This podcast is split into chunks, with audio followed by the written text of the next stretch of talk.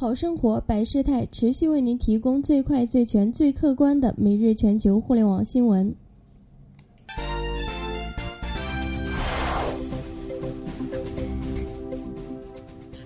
尽管苹果向来不喜欢在 iPhone 上堆砌硬件，但在未来的 iPhone 6s 或许会发生一些改变。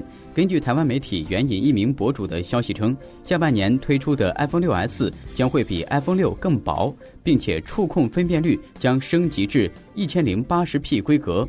同时，除了内置 A9 处理器和 M9 协处理器之外，该机的摄像头也会同步全面升级。其中，主摄像头将提升至1200万像素。而前置自拍相机则会激增到五百万像素。